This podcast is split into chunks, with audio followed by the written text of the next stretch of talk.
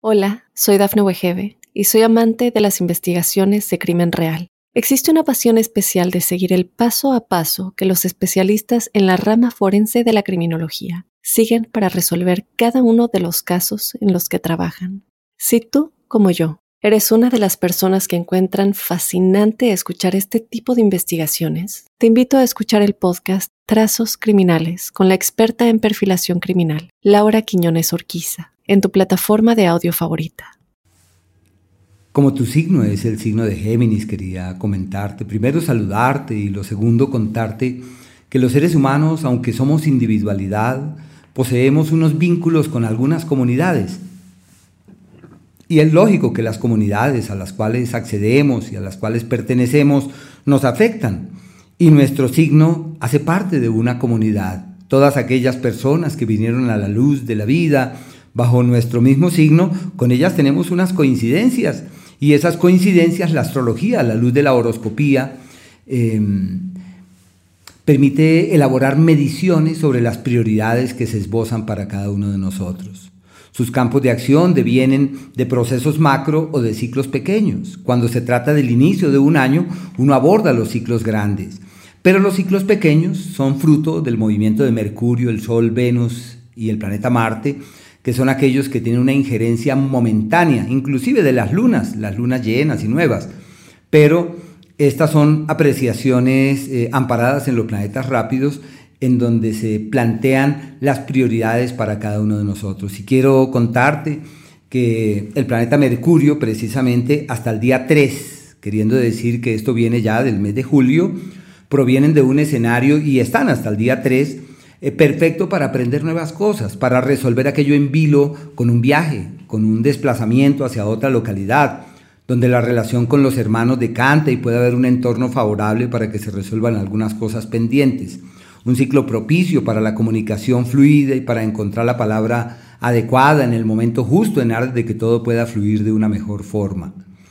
Desde el día 3, este astro, y hasta el 25, este astro está en el entorno que regula la estructura familiar Así que es como si poseyesen magia sobre la familia, poder sobre los seres queridos y en donde se sienten comprometidos en asumir, en velar, en atender, en estar prestos y pendientes de los seres queridos con el fin de que resuelvan aquello que pueda ser foco de malestar o foco de preocupación.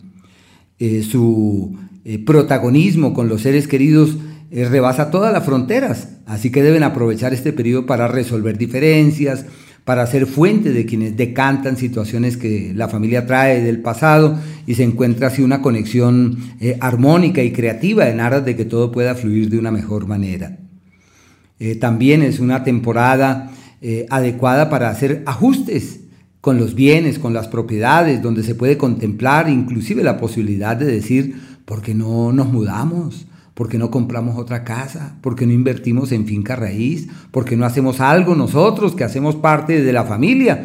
Bueno, desde el día 25 ese astro cambia de escenario y entra en un entorno clave para el amor y la piel. Y como la tendencia es la dualidad, la ambigüedad, la indefinición, hablando del amor, pues son usuales desde allí, durante casi un mes desde esa fecha, el surgimiento de nuevos amores, de nuevas opciones, de posibilidades, donde también es muy probable que revalúen todo lo que acaece en el amor y donde se dan cuenta que no es, qué es, qué puede ser, qué no puede ser, hacia dónde se debe o no se deben orientar los pasos, porque en definitiva el amor es la clave de todo.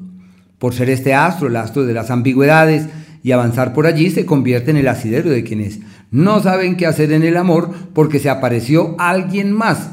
Y como la duda es una constante, habrá que ver cómo se sobrelleva la duda y ese tipo de intranquilidades. Si la idea es definitivamente organizarse y tomar decisiones de fondo en ese sentido, pues habrá que canalizar todas las energías en ese ámbito en la certeza que eso todo pinta perfectamente. No deben dudar, no deben dudar del hacer en torno al amor, pero eso sí deben evitar las dualidades y las ambigüedades. Pasando al sol, hasta el día 22 está en el histórico periodo perfecto para estudiar, para aprender, para profundizar en nuevos temas, para hurgar en nuevas ideas, para eh, tomar ese libro abandonado, esa teoría no contemplada, esa visión olvidada.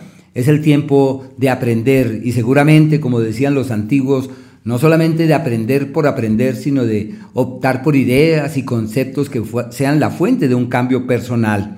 Pueden durante ese margen de tiempo contemplarse alternativas para eh, emprender estudios y decir voy a dedicarme a estudiar ahora sí, yo lo dejé pendiente pero no lo he logrado hacer y se refuerzan los lazos con hermanos, con los más allegados.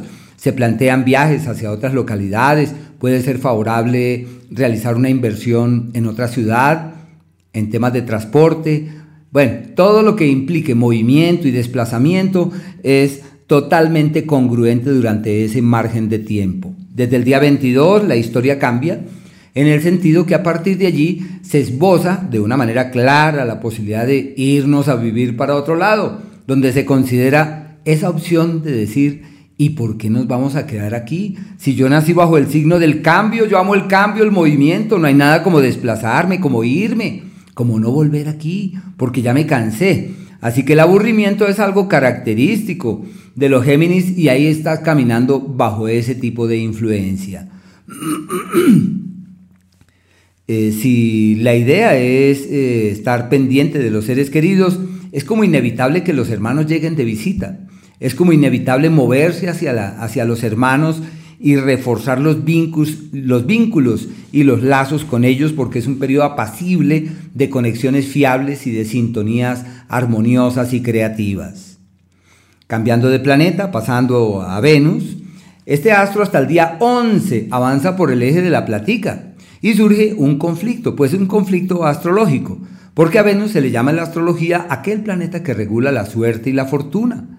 Por eso los antiguos le denominaron el astro de la fortuna menor, avanzando por el eje de la platica, sinónimo de quien destraba, solventa, soluciona Vela, vela por el dinero, vela por la economía, toma buenas decisiones, orienta hacia buenos destinos los esfuerzos, se da cuenta que todo lo que se hace simplemente camina y puede evolucionar hacia un buen mañana. No deben dudar del hacer, deben es caminar con diligencia y entender que llegó la hora de realizar correctivos y de efectuar importantes ajustes desde ese punto de vista, por una parte. Y por la otra, entender que es un ciclo de imprevistos y de gastos que no estaban en el presupuesto, de situaciones descontroladas. Lo ideal, pensaría yo, es tratar de adelantarse a esos acontecimientos y de decir, ya estoy resolviendo lo que me preocupa y estoy tomando una postura eh, previsiva.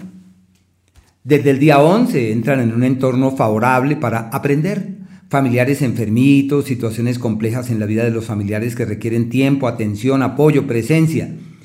Los viajes, mm, excelente ciclo para viajes, para desplazamientos. Lo más importante que se puede encontrar la palabra justa en el momento adecuado para resolver diferencias y encontrar caminos de coincidencia con terceros. Es una época armónica en términos general, donde todo pretende fluir hacia un mejor mañana y en donde perfectamente se dan cuenta que los esfuerzos que realicen para que todo fluya dan excelentes frutos. En torno al planeta Marte, hasta el día 19 está en el eje de los problemas, de las crisis, de los contratiempos, de las traiciones, de las desilusiones, de los desencantos. Si yo me siento desinflado, desencantado, pues es culpa mía por ponerme a esperar del que no puede dar mucho. Y ya cuando entiendo que el otro hizo su máximo esfuerzo, ya yo no me preocupo. Y menos aún busco culpas o busco culpables. Lo único que puedo hacer ante eso es fluir de manera sosegada. No olviden durante ese periodo reforzar las actividades físicas tendientes a fortalecer como la garganta, primero el cuello, en el tema muscular. El tema de las vértebras cervicales hay que estar allí muy pendientes. Es importante hacer gimnasia para fortalecer, pensaría yo, los miembros superiores y estar atentos más que otra cosa del cuello. Y ya en los procesos funcionales, ojo con la garganta, hay que estar allí muy pendiente de las vías respiratorias por un lado. Y por otro, el escenario laboral se torna enrarecido, donde uno se da cuenta que ese trabajo ha sido todo un tremendo lío y esa situación laboral que se trae ya del mes precedente se torna muy enrarecida y uno no encuentra el camino fiable para que eso camine hacia donde uno considera que debe caminar. Por eso hay que ser muy pacientes, menos mal que tienen la semilla de la paciencia, muy pacientes para sobrellevar las cosas durante ese periodo. Por tal razón se le llama el tiempo donde todo va en contravía y no camina con la ligereza, ni la velocidad, ni menos aún la rapidez que uno espera. La salud también se refuerza aún la complejidad misma en el tema de la salud y hay que estar allí pendientes. Desde el día 19 la historia cambia. ¿Por qué? Porque ese astro toca el eje de la vida y al tocar el eje de la vida pasa por Géminis y se queda allí como seis meses. Periodo de mucho trabajo donde se resuelven todos los problemas laborales de los tiempos precedentes, donde se encuentra un camino apacible y fluido de soluciones, de claridades y de certezas y en donde los niveles de energía aumentan en forma vívida y se encuentra el cauce de una salud sólida, firme, duradera, aunque nacieron bajo el periodo, bajo el signo de quienes están por encima de las complejidades, pero hay que estar allí muy atentos para que esas energías fluyan debidamente. En el amor, el tiempo de nuevos romances, de nuevos amores, de nuevas alianzas, de nuevos como acuerdos, proclive más a la amistad y la camaradería que a un amor verdadero. Pero bueno, amor es amor, sentimiento es sentimiento y están perfectamente para que exploren esos nuevos laberintos. La amistad, que es de gran importancia a lo largo de la vida, cobra valía durante este margen de tiempo y surgen nuevos amigos, nuevos aliados, nuevas personas, gente con la que es posible encontrar el camino de la conexión y de la coincidencia, así que deben estar allí más pendientes que nada. Los días complejos, los días en donde las cosas no fluyen con facilidad, son el 17 y el día 18. Deben llevar la cosa ahí pacientemente porque es ese margen de tiempo en donde las cosas simplemente van como en contravía y hay que hacer todo lo posible para que las cosas fluyan. Y el ciclo de la confrontación, el cuestionamiento y el ajuste estructural o estratégico de la vida, eso abarca desde el día 8, 1 y 40 de la tarde hasta el día 9, casi hasta las 2 de la tarde del día 10. Y los días de la armonía, los días de la sintonía, donde todo es bello, hermoso y apacible, eso es el día 2, el día 3, al igual que el día, eh, tienen otro día que es el día 10, pero ese es como desde las casi las 2 de la tarde, 1 y 46, el 11 y hasta el 12 casi al mediodía. Y el otro periodo muy bello también es a fin de mes, es el 29, el 30 hasta el 31 al mediodía. Se llama los días de la armonía verdadera. Hay que estar allí prestos para sacar el mayor provecho de esas influencias. Hola, soy Dafne Wegebe y soy amante de las investigaciones de crimen real. Existe una pasión especial de seguir el paso a paso que los especialistas en la rama forense de la criminología siguen para resolver cada uno de los casos en los que trabajan. Si tú, como yo, ¿Eres una de las personas que encuentran fascinante escuchar este tipo de investigaciones? Te invito a escuchar el podcast Trazos Criminales con la experta en perfilación criminal, Laura Quiñones Orquiza, en tu plataforma de audio favorita.